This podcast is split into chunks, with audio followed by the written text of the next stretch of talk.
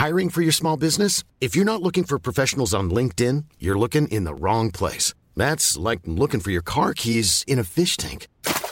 LinkedIn helps you hire professionals you can't find anywhere else, even those who aren't actively searching for a new job but might be open to the perfect role. In a given month, over 70% of LinkedIn users don't even visit other leading job sites. So start looking in the right place. With LinkedIn, you can hire professionals like a professional. Post your free job on linkedin.com/people slash people today. Aujourd'hui, on va parler du Galaxy S24 et des différents modèles qui amènent des choses incroyables, dont une chose un petit peu inattendue. On a aussi Apple qui, qui crache au visage de la justice. Oui, j'ose le dire et je vous expliquerai pourquoi. Et aussi les développeurs qui sont pas hyper convaincus par le Vision Pro. On va voir ça tout de suite. Et également Nightshade, un outil qui empoisonne les modèles génératifs d'IA de manière un petit peu inattendue. On va voir ça également dans le rendez-vous tech. C'est pour tout de suite.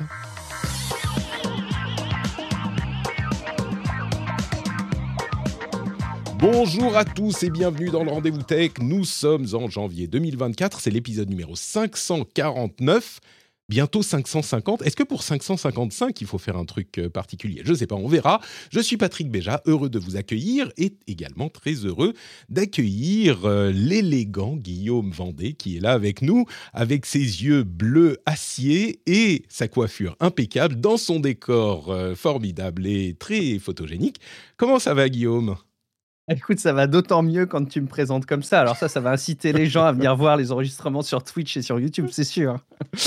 Évidemment, évidemment, c'est tout le but de l'opération. Euh, tu vois, je sais m'entourer de gens qui sont à la fois plus intelligents, euh, plus informés et plus beaux que moi. J'ai compris comment ça marchait dans le podcast game, tu vois. Ah, c'est bon. on- Merci beaucoup à toi d'être avec nous. Euh, on rappelle aux gens, évidemment, que tu es euh, l'animateur et le podcasteur, le producteur euh, de Tech Café, le podcast, euh, comment dire, qui, qui est meilleur que le rendez-vous tech et euh, dont je bénéficie de la Laura quand je t'invite, euh, quand tu es là. Ah bah, ça fait très plaisir. Merci beaucoup, en tout cas, Patrick, de le, de le mentionner. Mais sache que c'est toujours un, un immense plaisir là, de parler de tech avec toi. C'est un peu le rendez-vous, tu sais, euh, euh, en after work, comme on dit, quand on va prendre un verre avec quelqu'un. Sauf que là, on parle euh, de trucs qui nous passionnent tous les deux. Et en plus, il y a des gens qui nous écoutent. Ah, c'est génial. Franchement, c'est génial. Bah, tu sais, c'est vraiment, c'est vraiment comme ça que j'ai pensé le rendez-vous tech et les podcasts en général. Moi, je suis un podcasteur old school, tu vois. Il n'y a pas de euh, d'intention journalistique intense et de faire euh, du, enfin, encore que bon, finalement, ça s'est introduit dans l'émission malgré tout. Mais l'idée, c'était pas de faire un truc hyper euh, poli, édité, travaillé. C'est vraiment euh, rencontrer des amis et parler des événements tech de la semaine et de le faire avec un petit peu d'intelligence et d'analyse quand même, parce que j'espère qu'on connaît notre sujet. Mais il n'empêche, l'idée, c'est de vous asseoir, vous les auditeurs et les auditrices, avec nous à la table, et puis on parle, et on espère qu'on passe tous un bon moment ensemble. Donc c'est ce, euh, style de podcast un petit peu différent des podcasts un petit peu plus euh, journalistiques, qui ont leur charme également. Et à propos d'auditeurs et d'auditrices, je remercie les gens qui soutiennent l'émission sur Patreon, et notamment les producteurs de cet épisode, SSI78 et Peter Rigal. Merci à tous les deux et merci à tous ceux et à toutes celles qui choisissent de soutenir l'émission financièrement sur patreon.com slash rdvtech. Euh, J'ajoute avant de nous lancer dans les news quand même une dernière chose. Pour dire que oui, nous parlons de tech, mais je suis également un homme qui a des besoins, des envies, des goûts, des, euh, des, des- des passions Ah. différentes. Et je vous remercie tous et toutes de votre enthousiasme pour le bonus de la newsletter d'il y a deux semaines, la crème pour les mains, Elisabeth Arden, dont je parlais, qui n'est pas sponsorisée, je ne serais pas du tout contre le fait d'être sponsorisé, mais le nombre de personnes qui m'ont dit Attends, c'est quoi cette crème pour les mains? Tu peux me redonner le nom Machin, c'est incroyable C'est incroyable. Eh ben, elle est super bien, c'est la crème pour les mains 8 Hour, 8 hour Cream, euh, Intensive euh, Skin Care, non, Intensive Hands, euh, je ne sais plus le nom. Bref, venez sur le Discord, on vous dira exactement de quoi il s'agit, mais j'ai été surpris de voir le nombre de personnes. Il y en a eu moins, je sais pas, 5, voire 6. C'est fou. Oula, t'as le début d'un engouement. Si ça se trouve, c'est un nouveau podcast qu'il faut que tu commences à créer. euh, le, le rendez-vous cosmétique, tu vois. Alors, tu vois, j'ai pensé euh, cosmétique Patrick, Patrick cosmétique, Ouais, tu vois. Il y a un truc, il y a un nom, il y a un nom à faire. Il y a un nom à faire. Euh, et puis, euh, effectivement, peut-être. Alors, mes connaissances dans le domaine de, des produits beauté sont limitées. Il y aurait peut-être un apprentissage à faire, tu vois, une, une nouvelle, un nouveau domaine de veille. Je suis pas sûr d'être le plus. le, tu sais, c'est justement peut-être un conseil qu'on peut donner. Enfin, parfois, moi, j'échange avec des, personnes qui veulent se mettre au podcast ou à créer du contenu. Et quelque part, euh, on me dit toujours, moi, moi, je suis pas assez expert. Alors oui, c'est mieux d'avoir un petit peu de connaissances pour pas euh, laisser raconter n'importe quoi. On connaît le rôle de la désinformation. Mais créer du contenu et un podcast, c'est un super moyen de s'approprier un sujet. Donc, tu vois, Patrick, si tu veux développer tes mhm. connaissances en matière de cosmétique, euh, moi, je dis, vas-y, vas-y, fonce. Cosmétique, Patrick.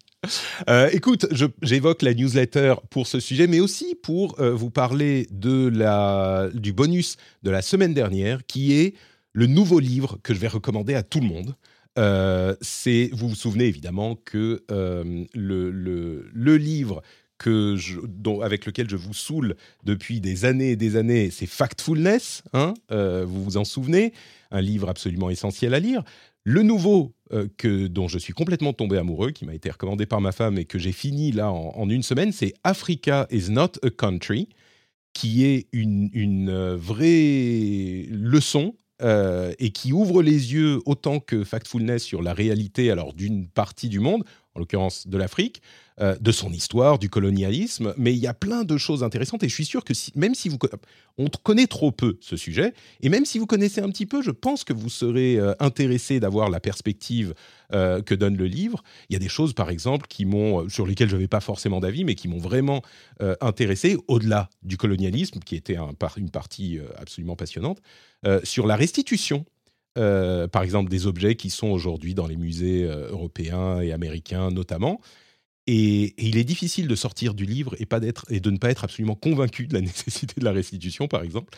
Euh, alors que, bon, j'étais ni pour ni contre, je connaissais pas vraiment la réalité du sujet. Et bref, Africa is not a country, super, super intéressant. Et c'était le bonus de la semaine dernière dans la newsletter. Vous pouvez vous abonner à la newsletter pour plus de choses intéressantes comme ça, comme des crèmes pour les mains et euh, des livres intéressants. Éclectique. Hein. Pour, être sûr de ne pas tenir du tout le planning de ton conducteur, Patrick, est-ce que c'est le bon moment où je peux refaire une recommandation, moi aussi, d'un fondamental de lecture euh, dans la continuité Grand plaisir. Tu vois, on est assis à une table euh, ensemble tranquillement, on fait ce qu'on veut. À la limite. Euh, Allons-y. Vas-y. Allons-y. Alors, je ne suis pas sûr que ce soit peut-être une découverte pour beaucoup, mais je, je, moi, je rabâche les oreilles de tout le monde sur Sapiens, une ah, brève histoire de l'humanité. Et en fait, ça fait tellement partie de ces fondamentaux que je considère qu'il faut avoir lu et sur lequel tu as vraiment une vision de la réalité euh, euh, très différente avant et après la lecture. Et puis en plus, il enchaîne après avec d'autres ouvrages, avec euh, notamment Homo Deus, mmh et, puis bon, voilà, des, des projections vers l'avenir. Bref, je pense que c'est un bon moyen aussi de compléter les lectures essentielles de 2024 en rajoutant Sapiens à la liste. En plus, il existe maintenant en BD, je crois aussi, pour ah ceux qui ont vraiment du mal avec la vraie lecture traduite. Moi, c'est les audiobooks, mais Sapiens, c'est Yuval Noah Harari, je crois.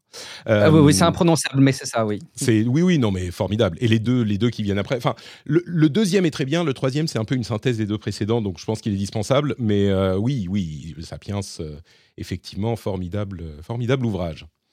je vais y ajouter aussi, tant qu'à faire, Cheap War, dont on parle régulièrement ici, qui m'a été conseillé par Cédric Ingrand et qui est pour le coup indispensable aussi. Enfin bref, ça fait, ça fait de la lecture. Faudrait peut-être que je fasse une liste quelque part euh, de, des livres que je recommande vraiment. Pas juste des livres qui sont sympas, comme euh, les livres que je recommande dans Heroic Fantasy ou ce genre de choses, mais genre des livres dont je dis c'est des trucs qu'il faut avoir, euh, qu'il faut connaître dans, dans sa vie. Bon. J'ai commencé aussi Le Capital au XXIe siècle. Et je t'avoue que c'est un peu abrupt de Piketty. c'est très académique. Hein. Je me suis rendu compte au bout de deux heures qu'on n'était pas sorti de l'intro je me suis dit, ah oui, mais j'ai quand même l'impression qu'on a exploré un petit peu le sujet, tu vois, mais c'est rude. Mais c'est très intéressant aussi. Bref, voilà pour nos conseils littéraires de la semaine. On va continuer avec la section des informations à retenir cette semaine. Et j'ai un premier sujet important, évidemment, c'est l'annonce des Samsung Galaxy S24. Il y en a eu un certain nombre au nombre de trois exactement. Et il y a des choses intéressantes évidemment dans ces nouveaux téléphones de, Samsung. Je vais le rappeler pour le principe, hein, mais on sait que les Samsung Galaxy S, c'est les téléphones flagship de Samsung qui en vend énormément, euh, qui vend énormément de téléphones dans différentes catégories de téléphones, des pas chers du tout, des milieux de gamme et des hauts de gamme. Les Galaxy, c'est leur haut de gamme, notamment depuis il y a quelques années quand ils ont intégré en fait le très haut de gamme, le Galaxy Note. Aujourd'hui, c'est le Galaxy Ultra qui fait partie de la gamme des Galaxy S. Cette année, il prend le nom euh, S24. Je me demande si c'était pas S23 déjà. Ça fait un moment qu'ils ont enlevé le, le numéro et qu'ils l'ont remplacé par le numéro de l'année. Mais quoi qu'il en soit, plusieurs choses intéressantes avec ces annonces de Samsung Galaxy. Euh, ce que j'en retiens, il y a, on va dire, deux, trois éléments très importants. D'une part, comme on pouvait s'y attendre, l'IA est partout dans les téléphones. On y reviendra parce qu'il y a des choses intéressantes, mais euh, là, je veux le mentionner rapidement, l'IA est partout. Euh, l'autre chose qui est peut-être encore plus intéressante, c'est que Samsung rejoint Google avec ses téléphones Pixel dans le fait de proposer 7 ans de mise à jour garantie, 7 générations d'OS et 7 ans de mise à jour de sécurité pour les Samsung Galaxy spécifiquement à partir de maintenant. Euh, c'est très important parce que ça a des conséquences sur tout l'écosystème euh, du téléphone et dans la société tout le marché du téléphone, puisque non seulement il est important d'avoir des mises à jour pour pouvoir continuer à utiliser un téléphone longtemps, parce que sans mise à jour de sécurité, on le sait depuis quelques années, on y prête beaucoup plus attention depuis quelques années, bah, sans mise à jour de sécurité, on ne devrait pas continuer à utiliser un téléphone parce qu'il est dangereux on peut se faire hacker, on peut se faire, etc. Donc il est dangereux d'utiliser un téléphone qui n'est pas mis à jour pour les mises à jour de sécurité. Et d'autre part, euh, mécaniquement, même si on se dit que nous, on va pas garder notre téléphone 7 ans, eh ben, ça garde le téléphone dans le marché, avec le marché de l'occasion qui se développe de plus en plus, on le sait. Euh, et donc, ça garde le téléphone utilisable, et donc ça a des conséquences évidemment sur la production, euh, les questions de, d'écologie et de durabilité des appareils, etc., etc. Donc, cette annonce est importante. Ils rejoignent Google. Google a une part de marché minime, donc c'était important quand Google, l'a annoncé, et je disais à l'époque, j'espère que ça va faire des émules dans le monde des téléphones, ça en est une première. Il faut noter tout de même que ce ne sont pas tous les téléphones Samsung qui sont concernés par cette promesse et cette garantie, ce sont les téléphones Galaxy. Alors peut-être que à terme, d'autres téléphones euh, rejoindront euh, les Galaxy dans cette promesse, euh, mais à ce stade, ça n'est pas le cas. Il faut noter aussi que les législations dans différents pays semblent tendre à exiger euh, des garanties qui tourneraient autour des 5 ans, donc ils vont un petit peu plus loin, semble-t-il, mais ce n'est pas non plus entièrement de leur euh, initiative que ce genre de choses euh, s'initie. Et puis, à noter également un rapprochement avec Google, non seulement pour ces 7 ans de garantie, mais aussi pour des fonctionnalités qui deviennent communes au téléphone Google et au téléphone Android. On pense notamment à des choses comme euh, le, partenariat pour certains éléments d'IA pour reconnaître ce qui se passe à l'écran. On va le, préciser dans un instant. Et puis aussi euh, le fait que le partage de données, de photos, de fichiers euh, utilise désormais une fonctionnalité commune entre Samsung et Google. Il y a une volonté d'unification de l'écosystème Android, là où ça fait sens pour les, différents, euh, les différentes sociétés impliquées, euh, qui est plutôt louable et nécessaire. Euh, une dernière chose, avant de parler de l'IA, l'IA semble-t-il, dans sa version en ligne, qui est améliorée pour les téléphones Galaxy, est gratuite jusqu'à la fin de 2025. Donc on a à peu près deux ans d'IA gratuite. On imagine qu'il faudra payer pour certaines, certaines fonctionnalités ensuite. Ça, c'était mentionné en tout petit dans les conditions d'utilisation. On verra ce qu'il en est, mais euh, c'est bon à noter également. Bref, c'est un résumé de ce que j'estime important. Il y a quand même des choses intéressantes à ajouter et puis des choses intéressantes à explorer dans l'IA. Guillaume, euh, est-ce que tu notes des choses euh, aussi sur ce que j'ai dit ou sur d'autres éléments que tu as notés?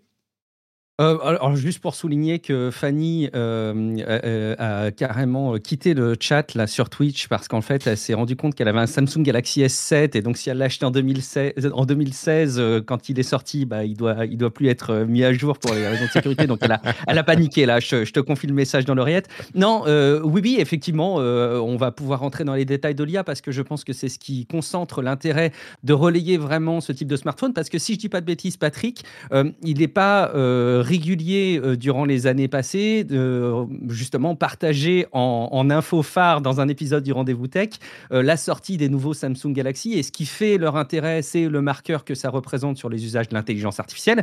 Donc on va, on va revenir dessus, c'est très cool. Peut-être un, tout petit mot, effectivement, il y a cette interface d'intelligence artificielle dans laquelle on va, pour laquelle on va donner les détails, qui est gratuite jusqu'en 2025, jusqu'à la fin 2025. Ça ne veut pas forcément dire que ce sera payant après. Pour autant, il est sûr que pour ces entreprises, l'intelligence artificielle, si elle s'insère massivement dans les usages, ça va commencer à leur coûter cher, ça demande quand même beaucoup de ressources, nul doute que ça va s'optimiser, mais ça pose forcément des questions sur la viabilité à long terme. Donc bah, au moins, quelque part, ils font preuve de transparence en disant, voilà, nous on fait l'effort de vous mettre ça à disposition jusqu'en 2025. Attention, euh, il faudra qu'on réfléchisse au modèle économique par la suite. Quoi. Oui, ils peuvent pas vraiment se permettre légalement de ne pas le mentionner, je pense, euh, Exactement. non plus. Euh, mais effectivement, bon, ce que ça veut dire, c'est un, abonnement en plus. Tu vois, j'imagine que Apple inclura ce genre de choses dans le Apple One ou tu vois, Évidemment. c'est des revenus supplémentaires. Euh, donc l'IA, comme on pouvait s'en douter, ils avancent, euh, ils y vont fort dans les inclusions de fonctionnalités IA dans les euh, différents Samsung, dans les différents S24, pardon. Ce que je note, moi, dans les fonctionnalités intéressantes, c'est un petit peu tout ce qu'on pouvait attendre, mais implémenté de manière intelligente de ce qu'on voit de leur démo. Hein. Les téléphones, il y a trois modèles, je ne l'ai même pas mentionné parce que c'est classique, S24, S24 Plus, S24 Ultra. Euh, ils sont disponibles le 31 janvier, les précommandes sont déjà ouvertes et les prix vont de, je sais plus, 1000, enfin, 1000 à sans doute 1500, 1600 euros. Oh, ça, c'est n'est pas particulièrement euh, différent des années précédentes. Euh, par contre, l'IA euh, peut faire des choses comme par exemple la traduction instantanée d'appels téléphoniques. Donc la personne en face va parler dans une langue et ça va vous être traduit dans votre langue. Il y a 13 langues, je crois, qui sont inclus. Euh, donc ça c'est cool, hein. c'est des technologies qui, qui étaient euh, complètement futuristes il y a encore deux ans. Il y a aussi la même chose avec le texte, donc ça peut traduire évidemment vos échanges de SMS ou de texte en direct, ça c'est plutôt cool. Et tout ça est géré par un modèle de langage en local, c'est Gemini Pro, donc le modèle de langage de Google. Là encore, on sent le rapprochement avec Google. En local, il y a certaines fonctionnalités de l'IA qui, vont venir ensuite, qui peuvent être gérées avec l'IA en ligne. Et ça, on peut le désactiver pour des raisons de sécurité. Google, euh, Samsung nous donne le choix. Soit vous avez toute l'IA en ayant l'IA en ligne, soit vous vous limitez à l'IA qui est faite sur l'appareil avec le modèle de langage local, et à ce moment, bah, vous avez peut-être euh, le choix, plus de sécurité. Bon, c'est pas vraiment une question de sécurité, mais vous pouvez le choisir. Peut-être ne pas payer du coup cet abonnement à l'IA, euh, mais vous aurez moins de fonctionnalités évidemment. Euh, pour les textes, on peut aussi demander à l'IA de réécrire votre message, que ce soit un SMS ou autre chose, dans un style différent. vous pouvez traduire également votre votre euh, message. Euh, il y a des fonctionnalités intéressantes dans l'application euh, d'enregistreur qui va pouvoir vous faire une transcription de ce qui a été enregistré. C'était déjà possible, mais avec maintenant des des, des sections différentes pour les différentes personnes qui parlent. Il va reconnaître les différentes personnes qui parlent et vous faire ensuite un résumé de ce qui a été enregistré. Donc pour les comptes rendus de réunion, c'est merveilleux. Bon, il faudra quand même vérifier qu'il n'a pas dit de bêtises dans son résumé, mais tout de même, euh, on peut aussi réorganiser le format d'une note pour euh, la mettre en forme avec des bullet points, euh, ce genre de choses. Et puis, donc tout ça, c'est la partie texte, qu'il soit parlé ou écrit. Et puis, il y a toute une autre partie qui est partie vidéo, on va dire, avec une fonctionnalité phare qui est, là encore, permise par Google, le Circle to Search. Qu'est-ce que c'est que ça? C'est une fonctionnalité qui permet à n'importe quel moment dans l'OS, dans le téléphone, ou qu'on soit dans n'importe quelle application, on appuie longtemps sur le bouton Home, enfin l'équivalent du bouton Home, et on peut faire une recherche sur n'importe quoi à l'écran. On va faire un cercle dessus, l'entourer, d'où le circle, et ça va chercher que ce soit une image, du texte, etc. Ça va chercher et vous donner une réponse. C'est un truc qui existait déjà hein, sur le principe euh, avec Google ou même peut-être avec d'autres outils, mais c'est très bien implémenté. Et puis, c'est le genre de euh, fonctionnement naturel qui euh, rend la chose vraiment facilement utilisable. Ensuite, il y a tout un tas de trucs pour les appareils photo, la vidéo. On peut par exemple faire un ralenti artificielle avec une IA qui va générer des euh, trames intermédiaires pour euh, ralentir l'image. Donc, si on a 60 secondes, on fait des trames intermédiaires, ça monte à 120 et donc la vitesse est divisée par deux. Ça, c'est fait par IA. Il y a du super HDR, de la euh, stabilisation d'image, etc., etc. On peut enlever les réflexions qui sont dans une fenêtre par IA. On peut réaligner une image en la redressant et régénérer euh, le, reste de l'image qui a été bouffée en redressant le truc euh, par IA, etc., etc. C'est toute une implémentation qui est euh, pas incroyable quand on suit l'IA, mais qui a l'air d'être assez bien implémentée dans les Galaxy S24. C'est plutôt cool tout ça. Ouais, moi, tu sais, je trouve ça plutôt cool et, et, même je trouve ça assez convaincant. Alors, je dois quand même rentrer un peu dans les détails. J'adore évidemment euh, tout ce qui se passe en matière d'intelligence artificielle. J'aime beaucoup euh, tout, voilà, tout, l'essor qu'il y a, qui a redonné un peu d'intérêt quand on suit euh, la tech, je dois dire. Mais il y a un côté parfois un peu caricatural. Tu sais, je ne sais pas si tu as en tête ces modèles de smartphones qui ont été proposés où ils mettaient bien en avant le fait que tu allais générer ton fond d'écran avec un, générateur d'images par intelligence artificielle. ou quand on a des usages hein, qui sont vraiment de la caricature de l'utilisation de ChatGPT. En gros, ce que j'aime bien dans ce qu'a fait euh, Samsung, c'est une approche assez transparente de la plus-value de l'IA. Tu vois que c'est de l'IA et ils vont pas gêner pour jongler dessus. Et, évidemment que d'un point de vue euh, commercial et sur le plan de la communication, ils ont tout intérêt à dire oui, oui, on est en 2024, nos smartphones ont plein d'IA. Euh, mais pour autant, dans les usages, il n'y a pas de, de, choses qui me paraissent grossier. Tu vois, tout, est assez euh, transparent et sont vraiment des plus-values pour des utilisations au quotidien.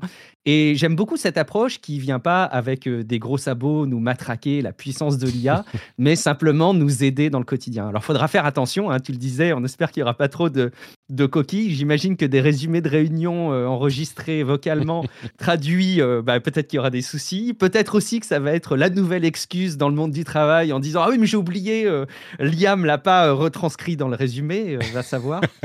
Euh, dernier, dernière réaction sur ce que tu listes, Patrick. Il y a un, point que je trouve hyper intéressant pour Samsung, c'est qu'ils savent parler aux entreprises aussi.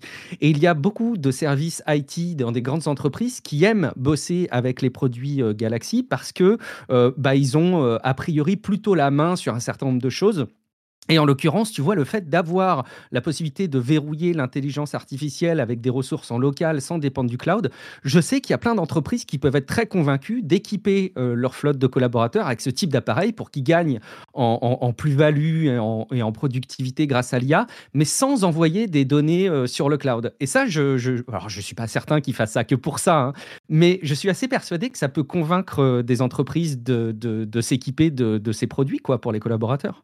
Bah, tu as tout à fait raison, et la sécurité est une question sur laquelle Samsung insiste évidemment, hein, comme beaucoup de constructeurs, mais depuis longtemps avec leur système Knox, euh, etc. Et Knox Matrix qui synchronise. Donc euh, oui, c'est un élément euh, qui peut compter. on n'a pas vraiment envie que les résumés de réunions super secrets de stratégie des entreprises soient envoyés quelque part sur des serveurs pour ressortir ensuite pour ressortir ensuite euh, dans les euh, générations euh, de textes d'autres entreprises. On a vu, je dis ça parce qu'on a vu ce genre de choses arriver avec ChatGPT notamment et d'autres modèles de ce genre. Ça peut arriver en théorie. Donc la garantie est importante à avoir. Euh, on nous mentionne dans la chatroom quelque chose d'important et merci à vous. Euh, Samsung, ça c'est un truc que j'avais raté. Euh, Samsung a promis le déploiement de l'IA sur des anciens modèles. Alors ils n'ont pas précisé lesquels, mais a priori au moins le 23. donc certaines, au moins des fonctionnalités arriveront sur les téléphones d'ancienne génération, ce qui est plutôt cool. et peut-être que ça permettra à Samsung de générer des revenus, tu vois, parce qu'ils promettent l'IA gratuite pour le 24 Est-ce qu'ils ont promis aussi pour le 23 ah. ah, Peut-être pas. Euh, et puis bien sûr, je ne l'ai pas mentionné, euh, mais le Circle to Search était disponible sur les pixels depuis un moment. Euh, c'est une fonctionnalité qui est, là encore, qui résulte du partenariat renforcé, j'ai l'impression, ou de rapprochement entre Google et Samsung.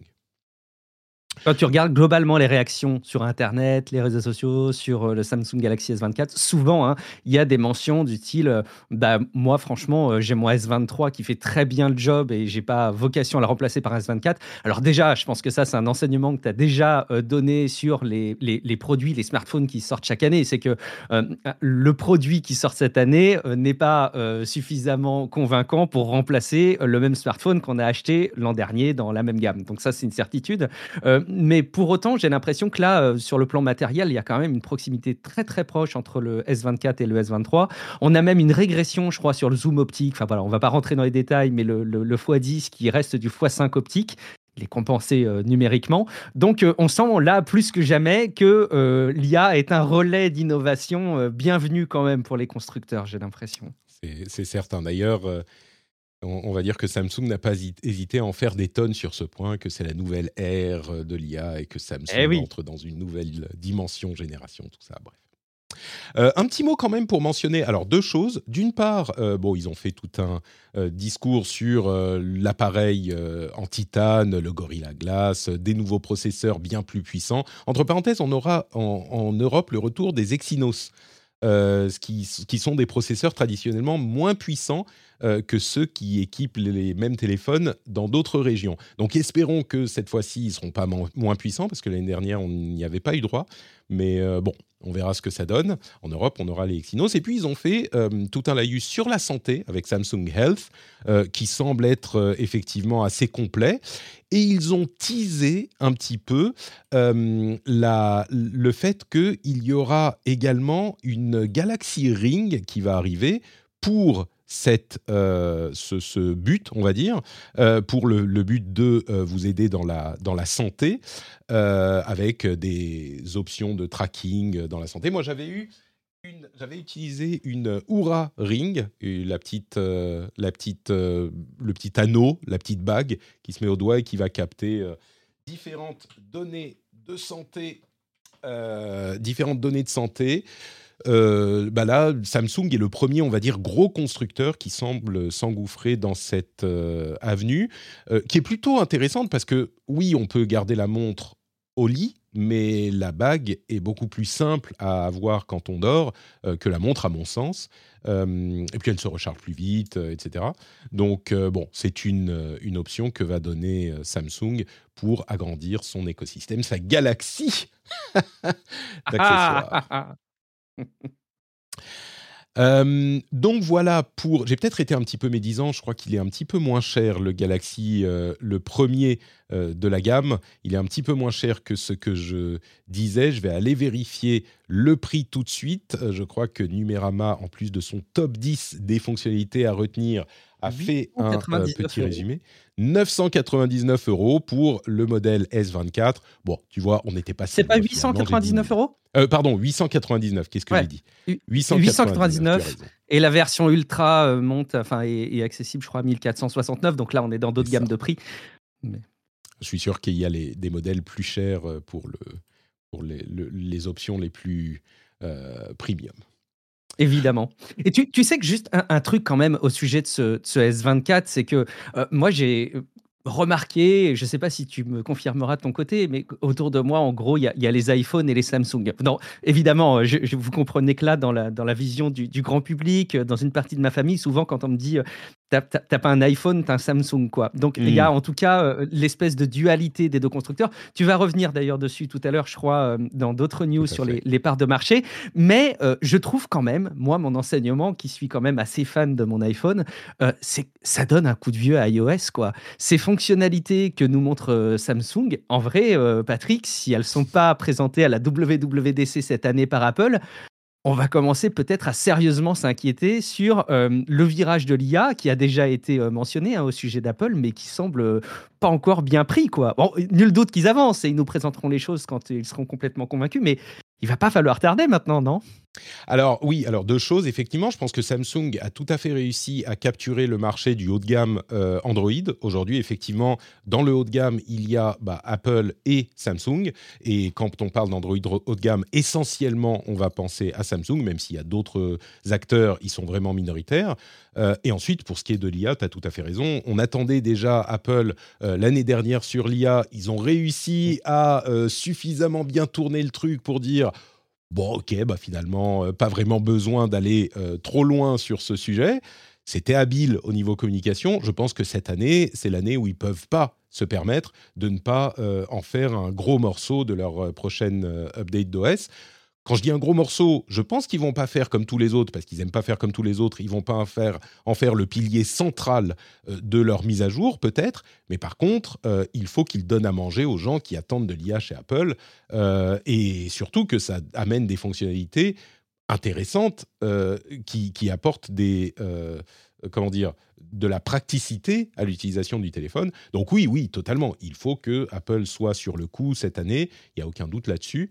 Euh, et ce qui sera intéressant, ça sera de voir de quelle manière ils l'implémentent. Est-ce qu'ils vont le faire comme tous les autres et ça sera cool Ou est-ce qu'ils vont euh, implémenter la chose d'une manière encore plus convaincante avec des usages spécifiques qu'ils ont pris le temps de développer comme c'est le faire Apple? Une chose que je note par exemple, c'est que euh, à ce stade, aucun développeur de téléphone en tout cas ou d'OS n'a vraiment mis l'accent sur l'assistant intelligent par voix c'est-à-dire qu'il serait possible d'avoir un modèle suffisamment compact, un modèle de langage suffisamment compact pour qu'il réside sur le téléphone, qu'il soit aidé en ligne si besoin, mais euh, un modèle de langage qui puisse réagir par voix et qui amène à euh, Siri des fonctionnalités ou des capacités qu'on espère depuis des années et qui n'arrivent pas, euh, au fur et à mesure que Siri, et soyons honnêtes, tous ces assistants vocaux intelligents prennent du retard sur ce qu'on aurait voulu qu'ils soient il y a peut-être un coup à jouer là-dessus, euh, parce que là, par exemple, Samsung n'a pas parlé à un seul moment d'un assistant avec lequel on pourrait converser et qui euh, nous répondrait. Il faudrait bien sûr que Apple limite le cadre de ce que peut faire Siri, euh, parce qu'il ne faut pas qu'on parte sur des hallucinations d'un modèle de langage auquel ils y sont prompts, mais ça peut quand même améliorer les fonctionnalités d'un Siri qui est sévèrement limité aujourd'hui. Ouais, surtout, enfin, j'ai fait le, jeu que beaucoup ont fait, hein, je pense, de mettre sur un bouton action euh, de l'iPhone le déclenchement euh, de, de ChatGPT euh, à la voix, et tu te dis, ce serait quand même cool que Siri fasse ça nativement, quoi. on verra. On verra pour la WWDC sans doute en juin.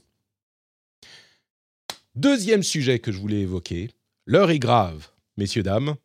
Apple se fait fi, insulte, que dis-je, crache sur la justice. Vous pourriez penser que euh, je, fais, j'essaye de faire du buzz, j'essaye de faire euh, dans le trash pour le principe, mais non, vraiment, je pense que euh, sur ce point précis, Apple a été loin, légalement sans doute qu'ils se sont couverts, mais sur l'esprit, sur le principe, je trouve que c'est assez éhonté comme pratique. Et je vais vous, vous expliquer évidemment de quoi je parle. Dans une décision de justice récente, euh, la justice américaine a imposé à Apple d'autoriser les développeurs de son App Store, les développeurs qui ont des apps présentes sur l'App Store, iOS, à utiliser des moyens de paiement tiers. Bien sûr, le but est de permettre à ces développeurs de ne pas avoir à payer les 30% de commission qu'Apple impose de leur donner quand on utilise l'App Store. Donc, la justice a rendu sa décision. C'était notamment dans le cadre d'un combat de longue date avec Epic et d'autres acteurs qui se sont constitués en groupe pour essayer de faire tomber cette euh, muraille de l'App Store d'Apple et du fait de ne pas pouvoir monétiser ses applications sans, devoir verser les 30% de commission à Apple. La justice donne raison à ses développeurs. Donc Apple doit implémenter le moyen de d'utiliser euh, une solution de paiement tiers qui n'inclura pas les 30% payables à Apple. Ils ont ensuite présenté, donc Apple présente le fonctionnement de cette nouvelle implémentation, les, règles euh, de l'App Store. Et là, c'est un peu euh, la douche froide. Parce que comme on pouvait s'en douter, évidemment, Apple se favorise dans cette histoire ils font du mieux possible pour garder l'avantage euh, et garder l'avantage à leurs propres moyens de paiement pour garder les 30%. On pouvait s'en On n'en attendait pas moins d'eux. Voilà. Évidemment, évidemment, c'est pas surprenant. Mais ils poussent tellement loin qu'ils poussent trop loin, pour le dire euh, sans trop charger émotionnellement l'analyse. Euh, d'une part, il y a une série de règles extrêmement contraignantes qui font que on ne peut, par exemple, avoir de lien vers un moyen de paiement tiers que sur une page de notre app. Il y a tout un tas de règles dans lesquelles je ne vais pas m'étendre, mais tout un tas de règles qui font que l'opportunité de présenter le moyen de paiement aux utilisateurs de notre app sont extrêmement limitées. Apple se défend en disant il peut y avoir des moyens de paiement euh, qui sont euh, problématiques, il peut y avoir des moyens de euh, des, sites extérieurs qui vont arnaquer nos clients et donc nous on est responsable, etc. En plus de ça, quand on clique sur le lien pour sortir de l'app pour aller aux moyens de paiement, il y a une immense page d'Apple qui dit attention, vous êtes en train de sortir, euh, d'aller vers un site extérieur. Apple n'est pas responsable de votre vie privée ou de votre sécurité, de vos données privées ou de votre sécurité quand vous faites des achats sur le web. Tous les comptes euh, faits en dehors euh, peuvent être... Enfin, tout est dangereux. Attention, surtout n'y allez pas. Donc, ils font tout ça avant que vous ne puissiez utiliser un moyen de paiement tiers. Tout ça, ça complique évidemment les choses. Mais je dirais, à la limite, Bon, à la limite, c'est de bonne guerre. Là où le bas blesse vraiment, c'est dans la condition suivante, qui est le retour de la commission. C'est-à-dire que si on fait un achat en étant sorti d'une application téléchargée sur l'App Store, eh bien, on, on, devra, enfin, si un développeur reçoit un achat à partir d'un lien qui a été cliqué depuis une app de l'App Store. En gros, si on utilise le lien extérieur, Apple exige le paiement d'une commission de 27% sur la somme dépensée, si la somme a été dépensée dans ce moyen de paiement, dans les 7 jours après le fait d'avoir cliqué sur un lien depuis l'app. Donc, en gros, si un de vos utilisateurs fait un paiement dans votre app par le moyen extérieur qui ne passe pas par l'App Store, Apple prend quand même 27% de la somme. 27% au lieu de 30%. Donc une réduction de 3%, sachant que les frais de moyens de paiement qui vont vous être facturés par une entité, que ce soit euh, la société de carte bleue, la société de moyens de paiement, Stripe, etc., il y en a plein, généralement c'est entre euh, allez, 1, 2, 3, 4, 5%. Donc, si on ajoute ça à la commission d'Apple, on va très vite se retrouver au minimum aux 30% d'Apple et au maximum peut-être même à payer plus que les 30% de commission de l'App Store. Ce qui fait que entre les bâtons dans les roues pour sortir de l'App Store et utiliser un moyen de paiement tiers et la commission qui fait que de toute façon on va devoir payer plus quand on est développeur si on veut utiliser ce moyen de paiement, ou au minimum autant que sur l'App Store, que sur les moyens de paiement d'Apple, il est évident que personne au monde n'a aucun intérêt à utiliser ce processus et que donc, dans les faits, Apple ne respecte pas la décision de la justice. On est vraiment en plein dans la lettre de la loi ou la lettre de la décision de justice et l'esprit. J'imagine bien que les avocats d'Apple ne sont pas nés de la dernière pluie et qu'ils respectent la lettre de la décision de justice. Sur ce point, je pense qu'on sera tous d'accord. Par contre, je crois que j'ai rarement vu, dans toute cette industrie, rarement, voire jamais, hmm. une implémentation qui allait à ce point contre l'esprit d'une décision de justice. Jamais.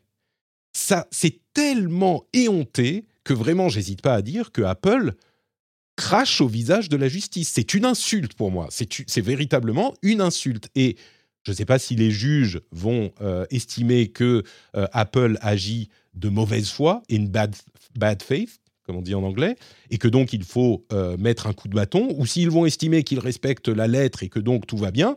J'ai du mal à imaginer qu'une contre-plainte des développeurs et des groupes de développeurs ne trouve pas écho auprès de la justice. Mais vraiment, que Apple aille aussi loin me paraît surprenant parce que je comprends qu'ils protègent leur business, mais à un moment, il faut admettre qu'on a été battu et se faire tellement mal voir, tellement d'ennemis en, en implémentant les choses de cette manière, j'ai l'impression que la déperdition d'image d'Apple est tellement problématique que ça compense presque le fait de protéger leurs revenus de cette manière. Euh, évidemment, Apple avait déjà mentionné le fait qu'ils estimaient à 27% de la commission le fait de profiter de la plateforme, mais c'était dans un autre cadre. Ils parlaient de euh, la décision de l'Union européenne d'autoriser le side-loading. Ils avaient dit, bah nous, enfin, ils parlaient de, il y a eu ce genre d'initiative dans différents pays, et dans certains cas, ils disaient, bah nous, l'utilisation de notre plateforme, c'est 27%. 3% sur les 30% de notre communication, c'est juste le, moyen de paiement. Ça, c'est mécanique. Nous, l'utilisation de notre plateforme, c'est 27%. Donc, on s'imaginait bien que ça allait être implémenté de cette manière, peut-être pour le side-loading, peut-être pour différentes choses. Mais là, la décision de justice adressait spécifiquement l'utilisation de solutions de paiement tiers. Donc, c'est de ça que ça parlait. Pas de side-loading, pas d'autre chose. De paiement tiers. Et donc, il nullifie cette décision avec cette implémentation qui est pour moi véritablement honteuse. Est-ce que j'ai été. Ils sont magnanimes pour les, pour les petites entreprises, hein, si je ne dis pas de bêtises, c'est moins de 27% pour les, les, petits business. Alors oui, ceux qui bénéficiaient déjà d'un taux de commission à 15% euh, parce qu'ils sont suffisamment petits ou parce que c'est des abonnements récurrents, euh, effectivement, gardent ces 15% ou passent du coup à 12%. Euh, mais bon, c'est pareil, ça change pas grand-chose non mm. plus, parce que tu as des frais qui vont être d'au moins 3%, allez, 2-3% pour ceux-là aussi, donc c'est la même histoire. Mécaniquement, c'est la même histoire. Tu sais, je ne sais pas si ça va changer grand-chose en fait, parce que euh, c'est pas comme s'ils étaient dans un terrain hyper favorable euh, par rapport à toute une partie de l'industrie qui justement se bat contre leurs pratiques euh, clairement abusives. Donc j'ai l'impression que ça va encore plus convaincre ceux qui sont remontés et que ceux qui défendent la plus-value d'Apple d'offrir un environnement, offrir avec des guillemets, un environnement extrêmement sécurisé et sur lequel un contrôle exacerbé, voyez mes guillemets, hein, est appliqué bah, du coup, ils vont être aussi euh, euh, très, très convaincus. Euh, T'as raison, ça va plus loin que le centime euh, facturé par Amazon pour dire que la livraison de livres n'était pas gratuite. Ça, ce, qui était déjà, ce qui était déjà assez beau, pas mal, hein, mais ça va plus loin là. Oui. je trouve que c'est encore plus euh, remarquable. Euh, un point quand même, c'est déclaratif, si je dis pas de bêtises, euh, Patrick, sur cette commission qui va être prise par Apple. Et, là, il y a quand même une question qui se pose du côté de la, mise en application. et je crois, mais vraiment, j'ai pas, pas d'éléments sourcés sous les yeux, mais il me semble qu'ils ont pris la parole, enfin, qu'il a été exprimé le fait qu'ils étaient bien conscients qu'ils n'allaient pas pouvoir collecter la totalité des commissions qui sont appliquées au paiement euh, qui sortent euh, de leur écosystème. Je ne sais pas si tu as, si as vu des éléments par rapport à tout ça, à fait. Patrick. Mais... Ils l'ont mentionné, ils ont dit on ne peut pas vérifier tout le monde, mais à la limite, c'est un autre problème. Tu vois, le fait qu'on ne puisse pas euh, vérifier la bonne application des règles est une question différente de l'établissement de ces règles à la base. Et pour ce qui est de la défense de la philosophie euh, d'un développement qui va dire euh, nous avons développé l'écosystème et mhm. donc nous avons le droit ou ils ont le droit euh, légitime d'en extraire une commission importante. Tout ça, c'est des choses dont on pourrait débattre. et moi, je suis tout à fait, tout à fait ouvert à l'idée qu'on peut discuter de cette philosophie et qu'elle n'est pas forcément ni mauvaise ni bonne. On peut prendre état de, faire état de, du contexte, de la position dominante, de toutes ces questions mais c'est autre chose. Là, on parle d'une décision de justice qui est bafouée. Et donc, qu'on soit d'accord ou pas avec la philosophie d'Apple, n'a rien à voir et ne devrait pas entrer dans cette discussion, tu vois. Euh, mhm, moi-même, encore une fois, je pourrais tout à fait monter un argument disant, bah oui, Apple a droit à ces 30%. Mais à partir du moment où la justice, à partir du moment où la justice a pris sa décision, eh ben la décision est prise. on sort de cette question philosophique. Si on veut remettre cette question sur le tapis, eh ben on peut faire, je ne sais pas, une autre action de justice ou ce genre de choses. Mais là, il y a quelque chose qui s'attaque effectivement aux fondamentaux du fonctionnement de notre société. Nous vivons dans une saucisse. Euh, il y a quelque chose d'important là-dedans qui se passe. Et mm. pour moi, euh, c'est quelque chose, et vous connaissez l'émission, vous connaissez mon avis, je suis plutôt séduit par les produits Apple, je trouve qu'ils font des choses très intéressantes comme le font d'autres constructeurs, mais Apple en particulier. Mais il faut mettre tout ça de côté. Là, cette discussion, c'est quelque mhm. chose de très spécifique. La justice a rendu une décision, Apple la bafoue. Je me demande si ça soulève pas aussi euh, euh, le, problème de ce qu'on désigne comme étant euh, les dark patterns derrière.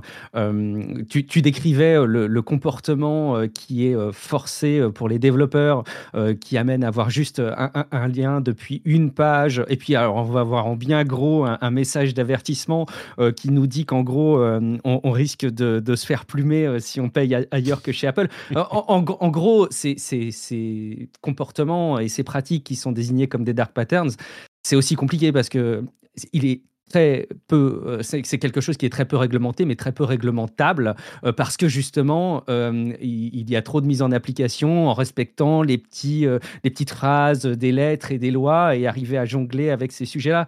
je pense que, mais d'ailleurs, la justice américaine a commencé à, à soulever ces questions-là, et je pense que c'est le prochain sujet qui va être soulevé pour ces entreprises, c'est que c'est la mise en pratique de ces dark patterns qui conditionnent la mise en application de l'esprit des lois, quoi, quelque part. D'autant plus que je pense que l'une des raisons pour lesquelles Apple a choisi d'y aller aussi fort, c'est que ces lois sont en train d'être euh, implémentées un petit peu partout dans le monde, et notamment en Europe, avec en mars l'arrivée en vigueur du DMA et du DSA. Et euh, bah, ce qu'il signale, Apple, c'est qu'il va falloir que euh, les gouvernements et les entités qui implémentent ces, ces lois se battent pour chaque centimètre arraché à leur bénéfice. Tu vois, c'est, mm, mm. je pense que c'est plus ça qu'il signale, même mm. encore, que le fait de se battre contre cette décision de justice. Enfin, les deux vont un petit peu ensemble. Euh, et, ils comprennent bien. Et ça s'explique un petit peu de cette manière. Euh, ça représente une part euh, non négligeable de leurs revenus. Et donc, évidemment, ils ne veulent pas l'abandonner sans se battre. Mais là, la manière dont ils se battent, je trouve. D'un point de vue résultat financier, évidemment, le combat s'explique, il se justifie peu à l'échelle d'une société. mais mais tu as raison, ça laisse entreapercevoir la manière dont on va peut-être pouvoir installer des apps tiers sur l'iPhone ah bah, dans quelques mois. À mon avis, il va falloir montrer euh, patte blanche et cliquer sur des liens obscurs. Euh, on verra ça. C'est ça, c'est ça. 14 fois, dire vous êtes sûr. Mais non, mais vous êtes vraiment sûr. Euh, vous savez que vous pouvez vous faire hacker, qu'il y a des voleurs qui sont en ce moment juste en dehors de votre porte et que si vous cliquez sur ce lien, vous avez un risque non négligeable que vos enfants se fassent enlever par des aliens. Sachez-le, sachez-le. Et quand euh, tu confirmeras, ils mettront OK, tant pis pour vous. C'est ça. On vous aura prévenu. vous aura prévenu. C'est d'autant plus important que Apple a renversé euh, pour la première fois depuis le début de son entrée dans le marché des mobiles Samsung dans le top des téléphones les plus vendus. Depuis euh, l'arrivée de l'iPhone, on se souvient que Steve Jobs, quand il a présenté l'iPhone premier du nom, il avait dit ah bah, si on prend 1 ou 2% du marché des smartphones, ça sera super. Et euh, là, j'ai dû lire quatre fois cette news euh, qui est relatée par Numérama hein. sur le, les analyses de différents cabinets d'analyse comme IDC et Canalis, qui attestent du fait que aujourd'hui, dans le monde, le téléphone, enfin la marque qui vend le plus de téléphones, c'est Apple, dans le monde. Et généralement, on avait l'habitude d'entendre que Apple vendait le plus de téléphones premium, ou euh, Apple était la marque qui vendait le plus de téléphones dans un marché spécifique, etc., etc. Non, là, on parle bien du monde, donc qui inclut tous les pays qui sont euh, souvent pas assez riches pour se payer des téléphones premium, et donc ils font mieux que Samsung, qui, rappelons-le, ne fait pas que des Galaxies. Samsung fait aussi beaucoup de téléphones, souvent bien meilleur marché. Donc le fait qu'Apple réussisse à vendre... Alors c'est vrai qu'ils ont des téléphones qui ne sont pas à 1500 euros aussi hein, chez Apple. Ils ont des téléphones qui sont couverts, qui couvrent une large gamme, on va dire du milieu de gamme bas jusqu'au très haut de gamme. Mais il n'empêche, le fait qu'ils vendent plus de téléphones que Samsung, jamais j'aurais pensé que ça n'arriverait. Et là, L'année dernière, je dis cette année, mais c'est en 2023, c'est arrivé et c'est extrêmement notable. Est-ce que ce n'est pas un signe aussi de la rationalisation du, consommateur moyen dans le monde par rapport au smartphone? Euh, Je me dis que peut-être euh, il y a, d'une part l'évolution des smartphones qui est, on, se répète depuis longtemps, mais n'est plus euh, l'évolution qu'on a connue il y a quelques années. Donc voilà, ne pas remplacer son smartphone aujourd'hui, c'est moins visible que de ne pas remplacer son smartphone euh, du temps de, bah, justement du temps de l'iPhone euh, première génération. Euh, et puis peut-être aussi qu'il y a une espèce de, conscience écologique qui vise à dire qu'on renouvelle moins son smartphone. Il n'empêche, hein, cela dit, ils gagnent des parts de marché. Ça veut dire qu'ils arrivent à grignoter un territoire qui était utilisé avant par des smartphones vraisemblablement Android pour, pour que des utilisateurs soient convaincus par Apple. Mais, mais au global, je pense aussi que, enfin, je, je vois aussi ça comme une forme de tassement de la consommation du smartphone peut-être au global. Il y a sans doute de ça effectivement, et puis le fait que euh, le maintien des téléphones et des OS par Apple qui était beaucoup plus long que les autres constructeurs, donc on peut compter sur allez, 6 ans, parfois 7 ans, même s'ils ne le mettent pas sur le papier, c'est généralement ce qu'on peut avoir avec les OS euh, d'Apple. Euh, et c'est pas étranger au fait que euh, bah, les autres constructeurs commencent à dire oui, nous aussi, on va faire des OS plus longtemps, maintenir les OS plus longtemps. Bon, voilà. Donc voilà pour cette petite discussion d'Apple. Oh, je te sors remonter, hein. Je te sors remonter. Écoute, je suis mécontent parce que je trouve que là, il y a vraiment une, une quelque chose qui est, on parle même pas de morale ou de, mais quelque chose qui est de l'ordre de la l'affront à la justice. Oui, vraiment, je me répète, je pense qu'il y a quelque chose qui est euh, qui est pas qui est pas correct. Tu vois, euh, ah, même Amazon qui facture un centime euh, les livraisons de, de livres, je trouvais que c'était à la limite de bonne guerre. Euh, combien tu vas leur demander de facturer? 1 euro, 50 centimes? Bon, là, ça annule complètement le truc. Bon, peut-être qu'il y aurait des parallèles à tirer. Mais... Pour la troisième news, on va continuer un tout petit peu à parler d'Apple, plus succinctement, sans doute. Euh, je voudrais mentionner l'Apple Vision Pro. L'Apple Vision Pro qui euh, est dans une situation un petit peu particulière. Je suis sûr qu'on en reparlera à la sortie en euh, février. Mais à ce stade, les précommandes ont euh, commencé et donc on commence à voir un petit peu quel type d'écosystème ça sera. Et il y a une chose qui marque, c'est que les applications ne semblent pas être au rendez-vous. Il y a une euh, un article de, que je ne dise pas de bêtises, de Bloomberg qui évoque le sujet et qui explique pourquoi euh, les développeurs ne veulent pas avoir d'app sur l'Apple Vision Pro, donc une nouvelle plateforme qui est quand même extrêmement importante pour Apple. Euh, les raisons qui sont évoquées, c'est d'une part, évidemment, construire une app, ça coûte de l'argent. Euh, ça coûte de l'argent et donc il faut bien être sûr que ça va valoir le coup sur la plateforme. Et l'Apple Vision Pro sera vendu à quelques dizaines de milliers, peut-être centaines de milliers d'exemplaires, mais ça ne sera pas une grosse plateforme, au moins au début, pour Apple. On imagine qu'il y aura un autre modèle qui arrivera dans euh, les mois ou les années à venir. Mais à ce stade, c'est un outil qui va permettre aux développeurs de se familiariser avec l'outil, au public de se familiariser avec l'outil, du spatial computing, entre parenthèses, euh, Apple veut qu'on dise spatial computing et pas euh, réalité augmentée, réalité virtuelle, tout ça mm. évidemment. Euh, mais donc, ça vaut pas forcément le coup de mettre son application là-dessus. Ensuite, il y a le fait que les App Store précédents d'Apple, eh ben, ils n'ont pas si bien marché. On, a tendance à penser à iOS et iPadOS, évidemment, mais il y a eu aussi iMessage, qui a une sorte d'App Store intégré, l'Apple Watch, qui est une sorte d'App intégré, et ces deux-là n'ont pas vraiment marché, n'ont pas donné euh, naissance à un écosystème florissant, et même l'Apple TV, si ça marche pour certaines applications, euh, évidemment les applications genre Netflix, hein, les trucs de streaming, oui bien sûr, mais euh, pour les développeurs en général, bah, ça n'a pas trop donné d'opportunité de, de, de, trouver un nouveau marché. à côté de ça, on ne sait pas si euh, les applications, même les applications iPad qui peuvent être autorisées à tourner sur le Vision Pro, bah, ça marche pas forcément avec le moyen d'interaction du Vision Pro, avec le contrôle avec les mains ou ce genre de choses. Bah, c'est designé pour du touch. Ça marche pas forcément bien dans le contexte d'un Vision Pro, et donc il faudrait la maintenir pour cet écosystème-là. Et puis en plus, une autre raison, c'est, comme on vient euh, d'en parler pendant 20 minutes, eh ben, les développeurs, ils sont pas super contents avec Apple. Que ce soit Netflix, Spotify ou d'autres développeurs ou des petits développeurs, eh ben, ils sont pas forcément satisfaits de l'idée de euh, livrer leur avenir à Apple, encore une fois, et donc, bah, ils traînent des pieds. Alors, on se doute bien que si, si le Vision Pro ou Apple Vision, pas pro, un jour se vend à des millions d'exemplaires, eh ben, il sera toujours temps de mettre une app sur la plateforme. Mais à ce stade, c'est pas non plus l'enthousiasme débordant.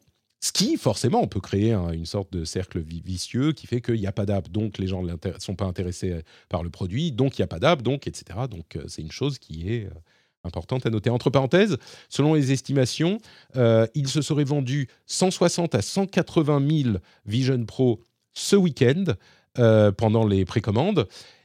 Mais après ça, ça s'est euh, tassé. Contrairement aux produits habituels, ça s'est un petit peu tassé et on peut s'en douter parce que les délais de livraison n'ont pas augmenté, contrairement aux produits habituels. Encore une fois, le Vision Pro, c'est un produit qui est là, euh, pas pour vendre des millions dès le départ, c'est pour introduire une nouvelle plateforme d'une manière qui est très différente de ce que fait Apple habituellement. Euh, donc ça peut être cohérent, hein, ça peut être euh, attendu, mais il n'empêche une forme de, kit de développement peut-être. Hein. Moi j'aime bien le voir comme ça parce qu'on va pas se mentir, les, vidéos euh, qui ont été diffusées, euh, les expériences qui sont euh, dessinées par, Apple pour, l'utilisateur final, ça, fait rêver. Hein. Qui, n'a pas envie de vivre ça au moins quelques minutes? Après de là à acheter le matos à ce prix-là, dans les conditions dans lesquelles on est, évidemment ça va concerner une petite partie du monde de la tech et vraisemblablement ceux qui sont curieux, qui ont envie de se convaincre des usages pour justement aller investir euh, la partie développement.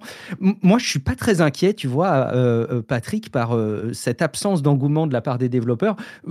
effectivement, on peut reprendre les précédents produits d'Apple. Regarde aujourd'hui le succès de, l'Apple Watch qui se vend bien, je crois. Hein, ils, sont, ils sont en top des ventes des, montres tout court, si je dis pas de bêtises. Alors évidemment, c'est un, peu facile parce que c'est un produit bien particulier, mais comme tu l'as dit, il y, a, un App Store presque inexistant. Oui, ok, il y a quelques applications qu'on a sur notre iPhone qui communiquent bien dessus, mais c'est pas l'App Store de, de, la montre de l'Apple Watch qui fait acheter l'Apple Watch aux gens. Donc, moi, finalement, je ne suis pas très inquiet à ce stade par cette tournure des choses du côté des, des développements. Vraiment, encore une fois, je... Vas-y. Non, je, je, je comprends euh, la, ce que tu dis, mais pour moi, l'Apple Watch et le Vision Pro sont des plateformes extrêmement différentes. Euh, Effectivement, il faut comparer ce qui est comparable, bien sûr. C'est ça. L'Apple Watch est une plateforme, enfin un outil qui se suffit à lui-même. Euh, le Vision Pro est une nouvelle plateforme informatique. C'est du spatial computing et, on a besoin d'y faire des choses. Alors on peut quand même lancer ces applications dans le euh, navigateur, euh, mais par exemple, on a appris que le Vision Pro ne supporte pas les PWA, les Progressive Web Apps, qui sont en fait ces pages web euh, engoncées dans une application qui font que l'application est facile à développer. On se dirait, bon, bah, c'est pas très grave, sauf que c'est de cette manière que fonctionne le fait de mettre une page web dans une app. Vous savez, on met euh, Add to Home Screen, ajouter à votre page d'accueil sur iOS ou iPadOS. Eh ben on se dirait, ok, donc on met euh, la page web sur notre euh, home sur le Vision Pro. Bah là, c'est pas possible parce qu'il ne supporte pas les, les progressives web apps. Alors ça viendra peut-être. Hein. et tu as raison de, le présenter de cette manière. C'est un petit peu un kit de développement grand public, ce, Vision Pro. On verra ce qui se passera ensuite. Il n'empêche, cette défiance des développeurs me paraît notable. Oui, et alors deuxième quand même euh, problème là-dessus, euh, tu as, tu as raison, cette défiance, euh, c'est en tout cas un signe qu'il faut, faut suivre. Le deuxième point, c'est que Apple est quand même réputé pour faciliter justement l'adoption par les développeurs pour que, avec un minimum d'efforts, leurs apps fonctionnent presque, allez, sans, sans trop de mise à jour sur les nouveaux appareils qu'ils proposent. Et entre le fait que ce soit visiblement pas tant le cas que ça sur le Vision Pro, peut-être pour des raisons euh, techniques très justifiables, euh, mais en prenant en compte cet élément et le fait qu'il n'y ait pas la compatibilité avec euh, les PWA comme tu viens de, l'expliquer, effectivement, ça laisse plutôt imaginer que le développement du produit en interne par Apple a été problématique et, et c'est pas la première fois qu'on entend cette rumeur. C'est vrai. notons quand même qu'il est possible d'autoriser les apps iPad à tourner sur le Vision Pro. Hein. Donc si on est un développeur qui a déjà une app iPad, c'est très simple de l'activer sur le Vision Pro. Mais en l'occurrence, les Netflix et Spotify et consorts ont dit non, non, même pas d'app iPad, rien du tout. C'est bon, merci, au revoir. Donc voilà pour nos trois news importantes de la journée et de la semaine. Euh, avant de passer aux news rapides, je voudrais vous rappeler que cette émission est possible grâce à votre soutien. Oui, vous qui écoutez, là, je pointe mon doigt vers vos oreilles, à une distance honnête et respectable quand même. C'est grâce à vous que l'émission existe et vous pouvez soutenir le rendez-vous tech sur patreon.com slash rdvtech. La manière dont ça fonctionne, c'est très simple. Vous allez sur la page, vous choisissez un montant à attribuer à l'émission. Euh, vous pouvez choisir un euro, deux euros, trois euros, le prix d'un petit croissant, le prix d'un sandwich si vous le souhaitez, et vous serez facturé en fin de mois euh, de, cette, de ce montant pour le nombre d'épisodes. Et c'est super simple, vous créez un compte sur Patreon et ça se fait en deux minutes. Et pour ça, vous avez quoi? Eh bien, vous avez bien sûr le plaisir de soutenir l'émission, mais également une émission sans pub, euh, des petits contenus bonus comme l'after show ou les, éditos, euh, plein de liens supplémentaires dans la newsletter, etc., etc. Plein de trucs cool. Euh, tout ça, c'est sur le Patreon, patreon.com/rdvtech. Et quand vous regardez dans les notes de l'émission, vous avez le lien pour aller faire ça. Vous pouvez le faire maintenant tout de suite là dans le dans le métro, si vous êtes dans le métro et que vous avez euh, la connexion, ou dans le bus, bah vous pouvez le faire tout de suite, patreon.com slash rdvtech, euh, ou alors quand vous rentrez chez vous, vous le savez, hein, vous mettez les clés dans le bol, ça fait cling, et là, vous, vous vous souvenez tout à coup, grâce à ce cling magique, que Patrick vous encourage à aller voir sur patreon.com slash rdvtech. Ça fait cling, Patrick, et là, vous allez... Alors, vous pensez maintenant à deux choses, hein. la crème pour les mains, et c'est important quand il fait froid, la crème pour les mains. La crème pour les mains et le Patreon. Merci à tous ceux et à toutes celles qui soutiennent le rendez-vous tech et qui permettent à cette émission d'exister. I'm Sandra, and I'm just the professional your small business was looking for. But you didn't hire me because you didn't use LinkedIn jobs. LinkedIn has professionals you can't find anywhere else, including those who aren't actively looking for a new job but might be open to the perfect role, like me. In a given month, over 70% of LinkedIn users don't visit other leading job sites. So if you're not looking on LinkedIn, you'll miss out on great candidates like Sandra. Start hiring professionals like a professional. Post your free job on linkedin.com/people today.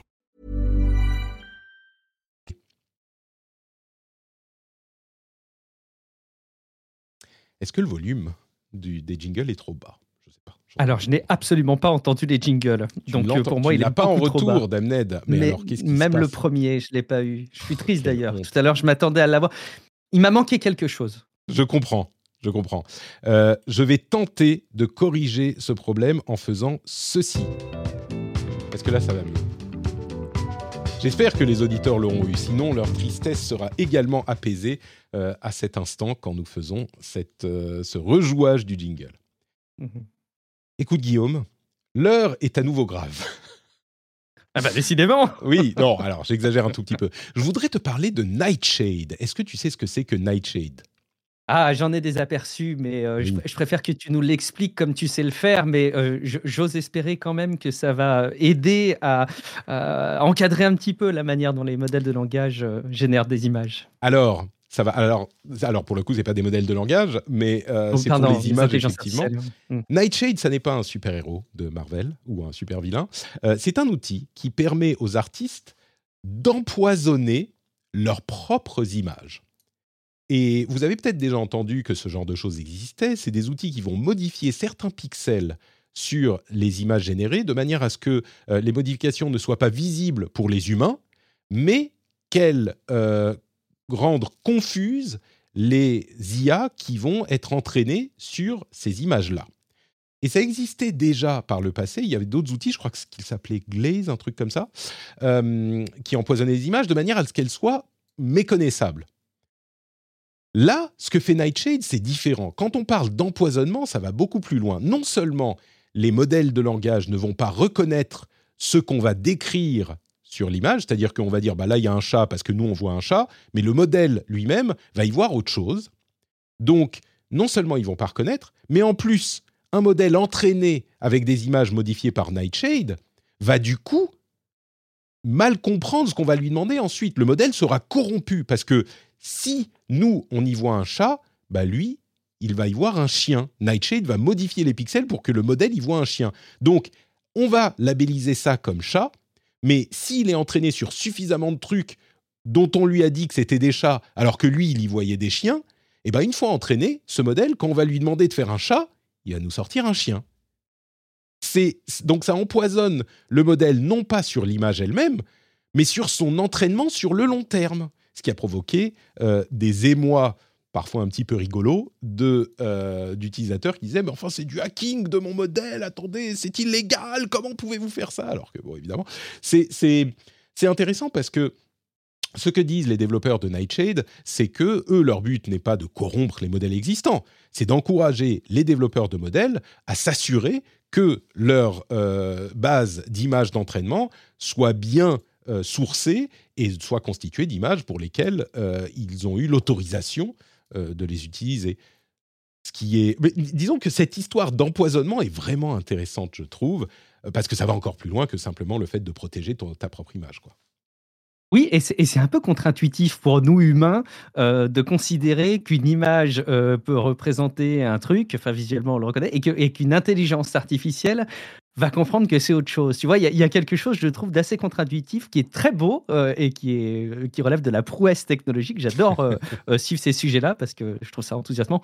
Au, passage, ça pose, ça, rejoint aussi le sujet hein, de l'authenticité des images, même si le, sujet est un peu annexe. Mais je suis pas sûr que tu, que tu l'aies précisé, ça mérite de le, de le redire.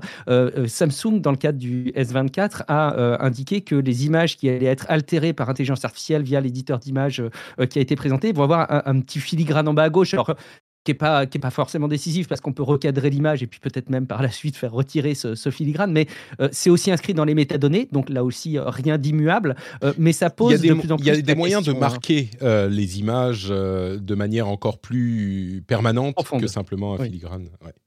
Tout à fait, mais c'est un, très beau sujet en tout cas. Ouais, et, cette, cette implication de l'empoisonnement du modèle est vraiment quelque chose de, de nouveau et d'intéressant.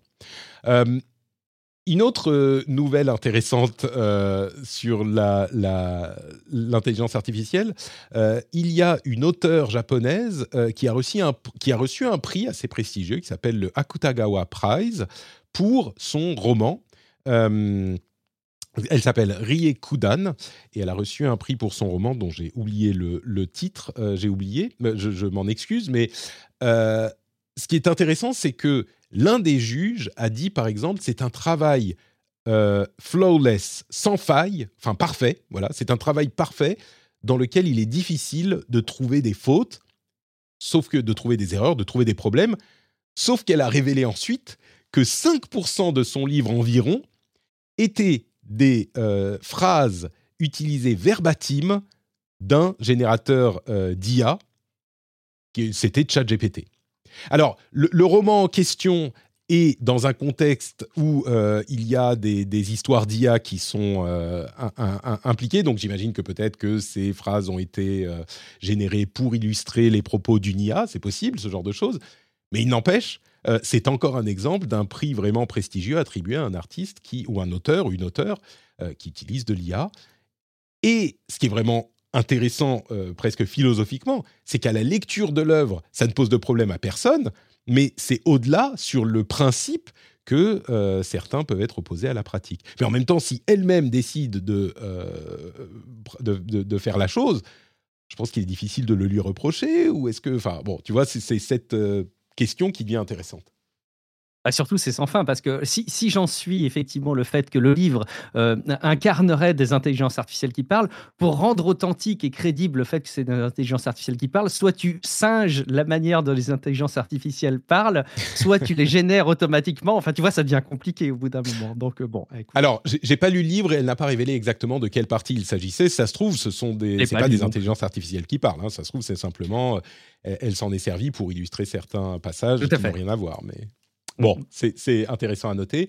Euh, et puis, dans le positif, dans l'intelligence artificielle aussi, il y a, euh, enfin, dans le positif, je ne sais pas, mais dans euh, la progression, il y a ce modèle de Google, de DeepMind, qui s'appelle Alpha Geometry, donc toujours, c'est Alpha quelque chose, qui réussissent à résoudre quasiment autant de problèmes de géométrie des Jeux olympiques de la géométrie. Si vous ne saviez pas que ça existait, ben maintenant vous savez. Les Jeux olympiques de la géométrie, euh, ils réussissent à... Donc ce modèle Alpha Géométrie résout autant de problèmes qu'un euh, médaillé d'or de ces compétitions. Ils ont pris 30 problèmes des années 2000 à 2022 et le système en a résolu 25, ce qui est équivalent à peu près au 25,9 de moyenne d'un gagnant de médaille d'or.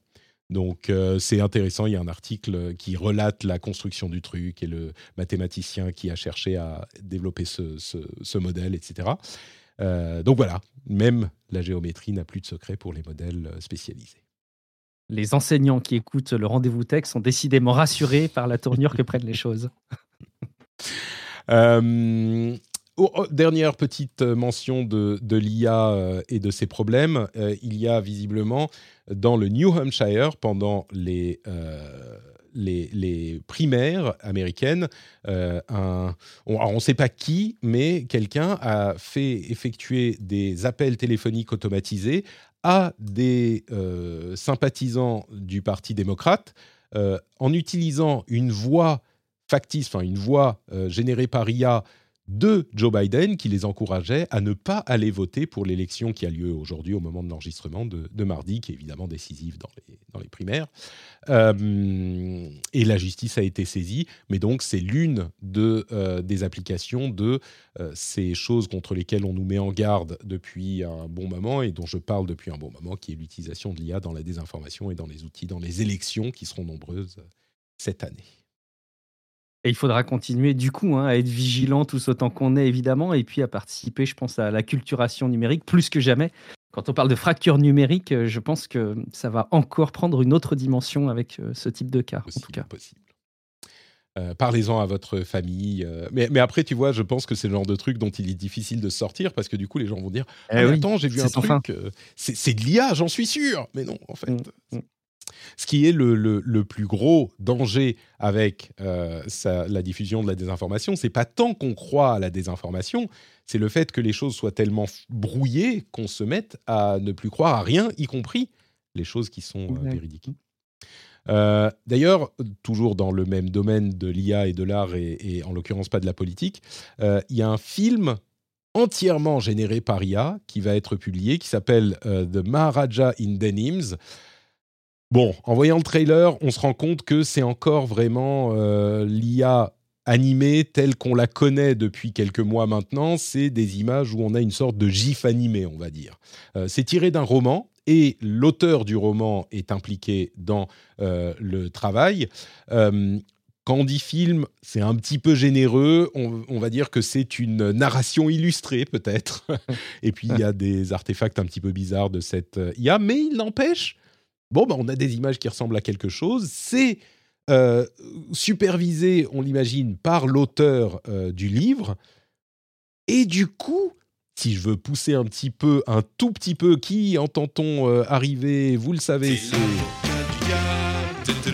Eh ben, ça permet à cet auteur de livre, à moindre frais, de faire un film, on va mettre des guillemets, un film, alors qu'il n'aurait pas pu faire un film autrement, j'imagine. Non c'est une façon de voir les choses. convaincu. c'est une façon de voir les choses. Après, on imagine que ce serait aussi très chouette que ce soit un vrai projet de film qui mais oui, mais t'as pas les moyens. Avec mais, mais, bien sûr, oui, oui, tout à fait, tout à fait. Est-ce qu'il faut mieux un mauvais film euh, quand on bon bref euh, Est-ce qu'il vaut mieux un mauvais, film que pas de film du tout? Peut-être qu'il sera bon. Alors, ah. je, je souhaite m'inscrire en faux. Je souhaite m'inscrire en faux, Guillaume. Ça se trouve, il sera bien. Si ça se trouve ne jugeons pas avant d'avoir vu. Mais c'est ça. Euh, oui, c'est uniquement des sortes de euh, gifs animés, et ça sera. Mais peut-être que la narration est dans, l'illustration est dans, le, on sera emporté émotionnellement euh, par le, récit et que ça marchera peut-être aussi bien, mieux, un peu moins bien peut-être que le livre, mais peut-être que ça sera bien. On ne sait pas. Tu vois, mhm. pas. mauvais film, on sait pas. Et on vous aura prévenu, mais bon.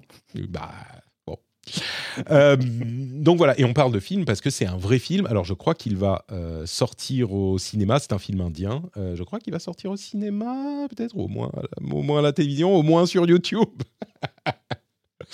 bon, voilà. quoi d'autre, quoi d'autre? Et puis vous savez que Bing est à fond sur l'IA, à fond, à fond. Et euh, on se rend compte que ça leur a amené des parts de marché en croissance incroyable. Non, non, pas du tout en fait. Euh, ils sont totalement euh, restés dans leur part de marché existante. Ils sont à 3,4%. bon, c'est quand même monté de presque 1% c'est pas rien. Sur 3,4, ils étaient à 2,4, donc c'est pas rien. Mais est-ce que c'est dû à... En relatif, c'est loin d'être neutre. Euh, dans les parts de marché des usages au global, ça reste quand même relativement humble. Après, euh, la ressource de l'intelligence artificielle coûte cher. Ça coûte cher pour tout le monde. Hein. Ça coûte cher pour euh, Google aussi à leur niveau. mais du coup, est-ce que c'est rentable au global sur ce segment de l'activité de, Microsoft Bing? Je, je n'en sais rien. C'est très compliqué à arbitrer, je pense. Écoute, pour passer de 2,5 à 20, faut passer par 3,4. Oui, chaque étape est importante.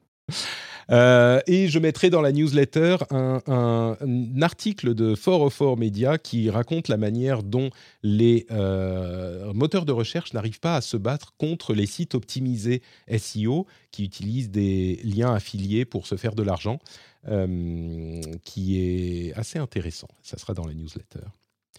C'est un cancer, ça. Hein. Enfin, je, enfin, je, dis des mots un peu forts, mais c'est Julien Cadeau hein, euh, qui avait pris la parole il n'y a pas très longtemps en expliquant à quel point ça devenait un enfer. Notamment, euh, euh, ils arrivent à passer entre les mailles du filet dans l'éditorialisation, avec des guillemets, hein, de Google News, qui arrivent à promouvoir des contenus qui, repiquent et qui, et singent des contenus de news. Donc, c'est un gros sujet, je pense. Oui, effectivement. Donc, cet article est intéressant à lire pour ça.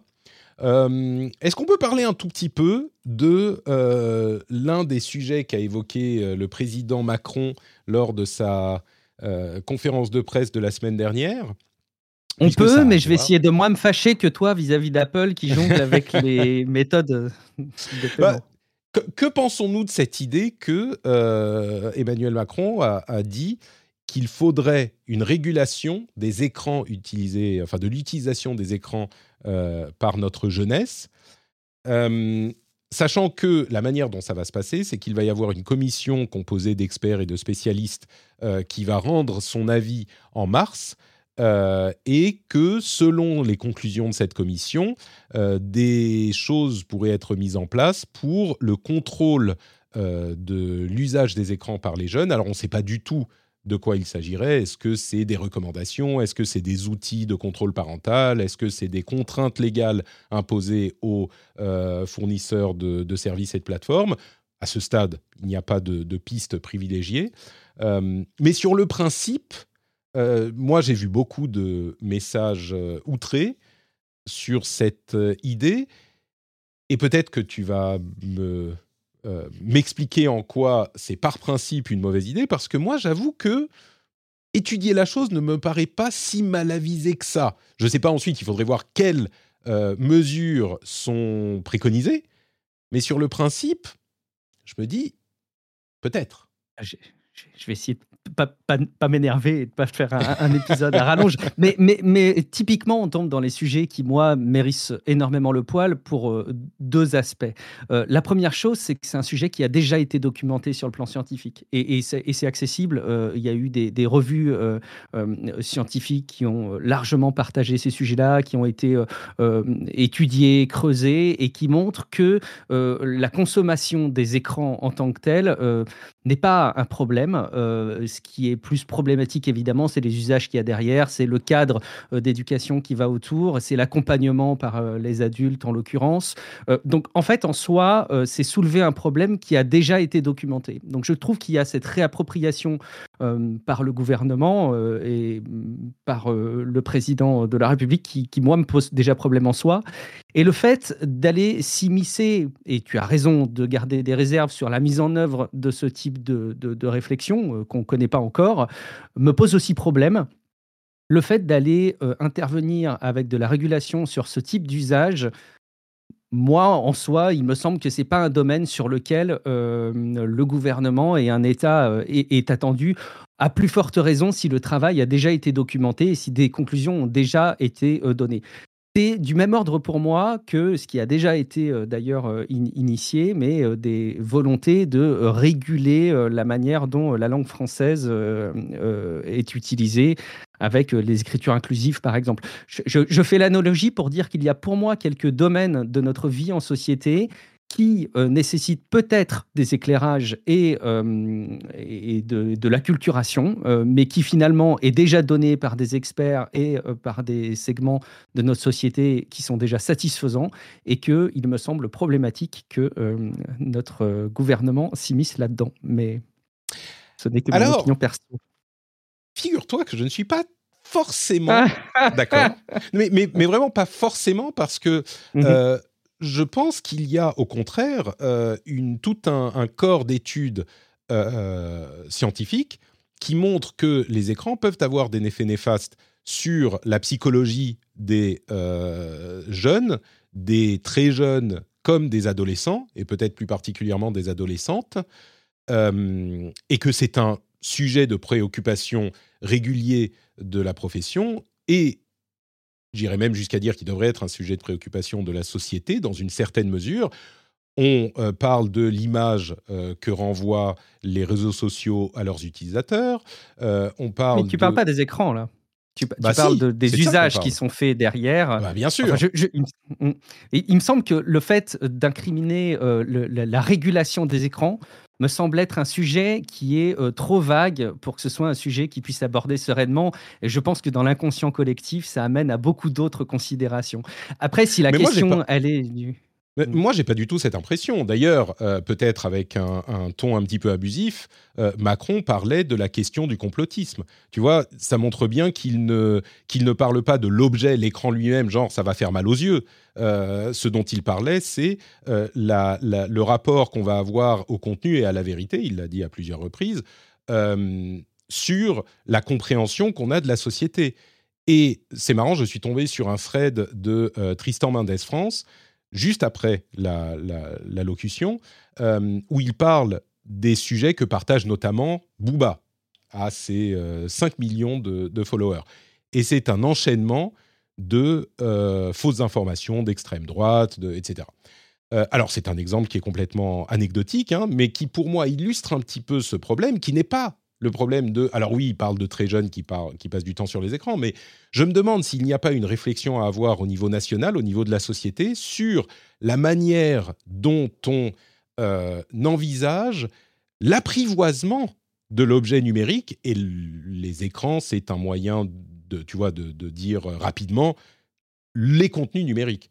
Et euh, l'idée de peut-être réadapter les temps d'utilisation potentiellement, euh, le contexte d'utilisation, peut-être donner des conseils, tu vois, euh, aux, parents et aux familles qui sont peut-être un petit peu démunis face à ces choses-là. Je pense à des choses qui sont, euh, à mon sens, des spécificités françaises qui sont extrêmement bénéfiques, comme les labels sur les produits, les sites manger bouger, euh, les labels de consommation énergétique, tu vois toutes ces choses-là qui sont des guides qui vous aident à y voir clairement là où il y a des sujets compliqués mais importants pour pouvoir ensuite vous-même faire vos choix. Euh, et alors, je te cache pas que si jamais on nous dit demain, bon bah à partir de maintenant, euh, les enfants de moins de, de, moins de 10 ans ont droit à une heure d'écran par jour et voilà et basta et sinon c'est vous allez en prison. Évidemment, que ça ne me paraît pas souhaitable, ça va sans dire. Mais si on implémente une série de conseils, de recommandations, de euh, peut-être même euh, euh, d'imposer aux réseaux sociaux, aux, sociétés qui développent des réseaux sociaux, le fait de mettre à disposition des outils pour les parents qui peuvent exercer un contrôle parental sur l'utilisation que font leurs enfants de ces réseaux, peut-être expliquer, peut-être mettre plus l'accent sur euh, la manière dont les fausses informations se diffusent, euh, la manière dont la vérité peut être manipulée, tu vois, dans les, euh, dans les écoles, ou même mettre à disposition des, des, outils pour les parents pour aborder ces sujets, ça me paraît pas être quelque chose d'incohérent. De, de, Au contraire, ça me paraîtrait même être quelque chose de souhaitable. Maintenant, à voir évidemment si c'est ça qui va, être, qui va sortir des réflexions, hein, on est d'accord, mais pris par ce biais, qui me semble faire partie de la discussion que semblait évoquer le président, ça ne me paraît pas incohérent. Alors tu, tu développes, euh, et tu as, plus le temps, et tu développes mieux que lui, si c'est ses intentions de travail, euh, cet axe. Euh, donc c'est très très bien si, si, jamais on va dans ce sens-là, et pourquoi pas. Et moi aussi, je souscris dans ces messages à vocation sanitaire de manger, bouger, etc. Vraiment, je reviens sur le fait qu'il y a de présenter l'accès aux écrans, vraiment c'est présenté comme ça, l'accès à des enfants aux écrans, et que vraiment il parle l'usage des écrans. Et, je pense que c'est beaucoup trop vague euh, pour ne pas susciter des questions. Et malheureusement, compte tenu des propositions qui ont été faites, là encore, je donne l'analogie, mais sur la langue française, euh, je me méfie, je suis inquiet et au, à minimum, j'attends de voir, euh, Patrick. Je pense qu'on se rejoindra sur cette conclusion. Je, je, mentionne quand même, il dit effectivement, l'usage des écrans, ça commence très jeune, donc il parle de l'usage, mais il dit ça commence très jeune, c'est-à-dire qu'on commence à aller sur Internet très jeune ou à utiliser les écrans très jeunes encore une fois, je n'ai pas l'impression qu'ils disent l'écran fait mal aux yeux. Quoi. Mais ensuite, il dit beaucoup de nos adolescents ont accès à du savoir, de l'information, de l'actualité uniquement par les écrans. Donc pour moi, ça montre bien qu'il qu parle de l'accès que donnent les écrans à l'information. Euh, maintenant, ce que je retiens surtout de ce que toi tu dis, c'est que tu souscris à mon analyse et à mon, euh, ma suggestion d'implémentation de euh, certaines mesures et que donc tu serais plutôt, euh, tu aurais plutôt tendance à donner ta confiance à un président Patrick, euh, et que donc tu renouvelles du coup ta, ta, ta foi en le patrixme, dont l'un des euh, principes fondateurs est que Patrick a toujours raison. Écoute, pour l'instant, plus qu'en Emmanuel Macron sur le sujet des Très bien, je prends. Bon, je pense que la conclusion, c'est effectivement attendons de voir dans quel sens ça ira. Euh, entre parenthèses, il y a euh, aussi Instagram qui implémente des petites mesures pour dire aux adolescents qui utilisent l'application pendant la nuit euh, Eh, mais vous voudriez pas arrêter d'utiliser l'application là? Il est tard quand même, il est temps d'aller faire dodo. Ce qui, c'est peut-être pas plus mal, hein, amener un petit peu de. En fait, c'est ces sujets sont très bien et, en vrai, euh, s'il n'y a pas des initiatives de la part des États pour inciter les entreprises à le faire, ça n'avancera pas assez. Et justement, ayant un, ado euh, dans l'entourage familial, euh, l'accès aux réseaux sociaux, bah, en fait, je m'en tiens à la réglementation et tant qu'il n'aura pas l'âge, bah, il, ne les aura pas. Et il y a une exception à laquelle moi, je, dans laquelle je suis tombé, c'est WhatsApp, par exemple. Il y a énormément de discussions qui se font entre les enfants pour WhatsApp, par WhatsApp et qui remplacent le non-accès aux messages bleus de groupe, etc., et des SMS qui ne sont pas encore suffisamment tous répandus avec le modèle RCS. Bref, WhatsApp fait souvent exception euh, à cette règle pour les enfants, et il faut reconnaître que WhatsApp est un enfer pour le contrôle parental. Et quand tu es euh, parent d'un ado qui utilise WhatsApp, euh, eh ben, il faut user de pédagogie parce que vraiment, il n'y a pas les outils pour. Donc, tu vois, par exemple, une réglementation qui forcerait WhatsApp à amener des éléments de contrôle parental, oui. Comme quoi, on se retrouve. Euh, et d'autant plus que sur WhatsApp, il y a depuis quelques mois beaucoup de channels, donc qui sont des, euh, des, canaux de diffusion à sens unique où quelqu'un peut euh, envoyer de l'information. Et beaucoup de désinformation passent aussi par là. Donc, c'est pas juste des chats avec les amis, quoi. C'est aussi un canal de diffusion de médias classiques.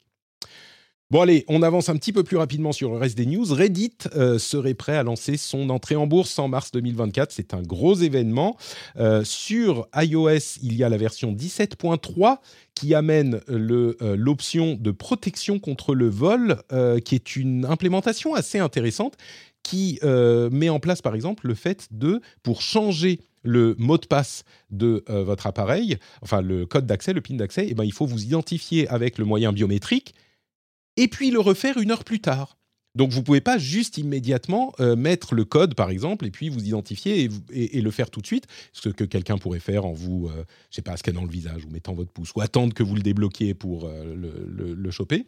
et ben là, c'est pas bête de dire, bah, il faut le refaire une heure plus tard. Avant ça, vous ne pouvez pas changer certains paramètres de votre appareil. c'est plutôt, c'est plutôt pas bête. Est-ce que tu as vu Merci à euh, Kenask sur Discord d'avoir partagé cette vidéo sur les Imagineers de Disney, ou plutôt l'un d'entre eux qui, euh, euh, a un, qui est nommé, c'est Lanny Smoot, qui est nommé inventeur du siècle, ou je sais, je sais plus quel prix il reçoit, je suis désolé, qui est un prix d'ingénierie. Mais ce qui est vraiment intéressant, c'est l'un des projets sur lesquels il travaille. C'est une sorte de tapis qui, qui, sur lequel c'est une sorte de tapis roulant omnidirectionnel en fait. Et je n'arrive pas à comprendre de quoi il est composé. C'est des sortes de petites. c'est même pas des billes, c'est des, des, des, petits jetons au sol qui, fait, qui font qu'on peut marcher sur place en marchant dans n'importe quelle direction. Il y a déjà eu ce genre d'accessoires pour le jeu vidéo notamment, mais ça marchait pas très bien. Là, ça a l'air de vraiment pas mal marcher du tout, et on peut marcher dessus à plusieurs dans différentes directions. C'est euh, un, type qui fait de, la euh, comment dire, qui gère les inventions pour euh, Disney Research, donc pour les parcs d'attractions, et on peut imaginer plein de d'implémentations de ce truc. Mais ce, ce, tapis est incroyable. Euh, vraiment, c'est un truc qui pourrait donner des résultats euh, vraiment intéressants. Quoi. Je serais curieux de voir comment ça marche mécaniquement. Ça donne l'impression qu'on va se casser la figure quand même dessus. Un peu, oui. Il marche prudemment hein dessus, on va dire. il marche très prudemment dessus. C'est marrant parce que je, il, a fait euh, très très froid pendant un moment et puis il, fait, il a fait chaud, c'est monté au-dessus de 2 degrés, tu vois, ici en Finlande et puis mmh. ça redescend. Donc, euh, le pays entier est une patinoire. J'ai un peu l'impression de le voir marcher comme moi je marche quand je sors de la maison, tu vois. On ne sent pas 100% à l'aise. C'est ça. Euh, et puis, HP, tu as vu cette histoire de. Comment il s'appelle leur système dynamique? Je ne sais plus comment il s'appelle. Le système d'HP de euh, gestion des cartouches d'encre. Dynamic Security. Qu'est-ce qu'ils ont inventé encore? Alors, c'est le système Dynamic Security qui est en place depuis, euh, depuis 2016. Euh, euh, et selon leurs études et leurs recherches, il serait possible de passer par les cartouches d'encre pour installer des virus sur des systèmes informatiques. Et donc, ils ont fait en sorte que si on installe une cartouche tierce, eh ben, votre imprimante ne marche plus. Donc, c'est pas juste que euh, votre imprimante est, carrément bloquée, quoi. Euh, et, et c'est pas juste que ah il faut utiliser des cartouches HP, c'est quand même beaucoup mieux. C'est que là carrément ça ça euh, ça brique ton imprimante. enfin pas, pas ça la brique, mais ça rend l'utilisation impossible si on utilise une cartouche tierce. Sachant que du coup, bah, tu dis, attends, on peut utiliser un, truc pour mettre un virus sur ton ordinateur. De quoi s'agit-il? Il y a les gens d'Ars Technica qui sont allés investiguer chez des chercheurs en sécurité. En gros, la conclusion, c'est ouais. Alors, euh, disons que à la limite, si tu es le président des États-Unis ou le président d'une boîte ou un truc comme ça, peut-être que. Euh, mais c'est largement théorique comme truc et c'est évidemment un moyen pour HP de restreindre encore l'utilisation de cartouches tierces. Euh, le pire, c'est que ce genre de choses, c'est complètement autorisé. Si tu préviens, si tu dis cette imprimante, on vous la vend pas cher, mais vous êtes euh, obligé d'utiliser des cartouches HP, euh, pas de problème, tu peux. Mais évidemment, ça serait un, désavantage compétitif par rapport aux concurrents s'ils faisaient un truc comme ça, donc ils veulent pas le faire. C'est comme tu vois une Switch, tu peux utiliser qu'avec des cartouches Nintendo. Tu n'as pas le droit d'utiliser d'autres cartouches. Sauf que Samsung, sauf que HP ne le dit pas proprement, donc c'est pas bien. Est-ce qu'HP euh, va euh, euh, imposer une commission de 27% si jamais tu installes des cartouches tierces Je pense que ça pourrait, ça leur plairait, ça leur déplairait pas, on va dire. évidemment, les, dernières news, les États-Unis sont en train de considérer une enquête sur le couple Microsoft OpenAI. Ça, c'est plutôt rigolo. On en parlait pour l'Europe il n'y a pas longtemps. Bah, euh, ce partenariat est un petit peu suspect euh, pour euh, différentes, entités. et puis, l'Union européenne et le Parlement ont, voté des, ont trouvé un accord temporaire on va dire, euh, provisionnel euh, sur le fait d'imposer aux euh, différentes entités qui gèrent des bitcoins de la due diligence. Alors, qu'est-ce que c'est en français la due diligence? C'est l'information sur les, la connaissance sur vos clients. Comme pour les banques, il faut savoir qui sont vos clients et ce qu'ils font, et pour les, les, transactions de plus de 1000 euros, pour éviter le blanchiment d'argent, bien sûr, ce qui fait encore disons, chuter euh, un des avantages euh, du Bitcoin euh, anonyme. Voilà, ça sera compliqué d'être anonyme si ce genre de loi entre en vigueur au niveau de l'Union européenne. Enfin, quelques news qui seront dans la newsletter. une étude de Consumer Report sur le nombre de sociétés qui partagent des informations sur vous avec Facebook. Je ne vais pas vous dire le chiffre. Je ne vais pas vous le dire. Je vous encourage à aller voir la newsletter pour savoir combien c'est. Je pense que c'est plus que vous ne pensiez. Alors, c'est une étude qui est faite sur euh, des membres euh, volontaires de Consumer Reports, donc c'est pas forcément c'est pas forcément représentatif de la population en général, mais c'est beaucoup. L'étude est intéressante. Et puis, il y a un article intéressant de Numérama, là encore, sur l'autopilote de Tesla et à quel point c'est devenu inutilisable. Alors, j'exagère peut-être un petit peu, mais c'est assez surprenant de voir toutes les restrictions qui sont sur l'autopilote. Et du coup, c'est presque plus pratique de ne pas utiliser l'autopilote que de l'utiliser quand on veut avoir un confort de conduite raisonnable. quoi. C'est surprenant. Tout ça, ça sera dans la newsletter, bien sûr. Vous pouvez vous abonner dans les notes de l'émission, il y a le lien, ou alors sur notepatrick.com. Et c'est là-bas que vous trouverez également les liens vers patreon.com slash rdvtech pour soutenir l'émission. Et oui, vous pouvez euh, nous permettre de continuer à faire cette émission, euh, tout simplement en nous soutenant financièrement. Et ça vous permet en plus d'avoir une émission sans pub et d'avoir des petits bonus sympathiques et plein de choses cool. Patreon.com slash rdvtech. Merci Guillaume d'avoir été avec nous. J'espère que... Merci euh, beaucoup. Tu as passé un bon moment en notre compagnie pour moi, en tout cas, c'était un moment délicieux. Est-ce que tu peux nous eh dire où on peut euh, avoir plus de moments délicieux en ta compagnie? Eh bien, euh, oui, c'était un moment à la hauteur euh, de ce qu'on décrivait euh, tout à l'heure, à savoir un bon moment entre amis à parler de sujets qui nous intéressent, en plus en étant écoutés. Donc, ça ne se dément pas et bah, on peut continuer à m'écouter dans Tech Café, un autre podcast sur la tech. voilà, on creuse les sujets sans doute de manière assez différente avec mon compère Guillaume Poggiaspala. Donc, n'hésitez pas si vous en voulez toujours plus. Merci Guillaume. Pour ma part, c'est notre Patrick un petit peu partout. Vous connaissez la musique. On est euh, sur Twitch et sur YouTube tous les mardis midi pour le rendez-vous tech et les jeudis midi pour le rendez-vous jeu. Et vous pouvez également retrouver la communauté sur le Discord de euh, l'émission, des émissions. C'est un groupe fort sympathique avec lequel on s'amuse très bien. Euh, des gens gentils, sympas, accueillants, avenants et avec lesquels on a des discussions animées parfois. L'endroit le plus sympa d'Internet, je le dis comme ça parfois, c'est le Discord de la communauté euh, des émissions. Venez nous y rejoindre, vous y serez bien. Je vous remercie de nous avoir écoutés et je vous donne rendez-vous euh, dans deux jours si vous écoutez le rendez-vous jeu et dans une semaine si vous écoutez le rendez-vous tech seulement. À très vite, bonne semaine. Ciao ciao.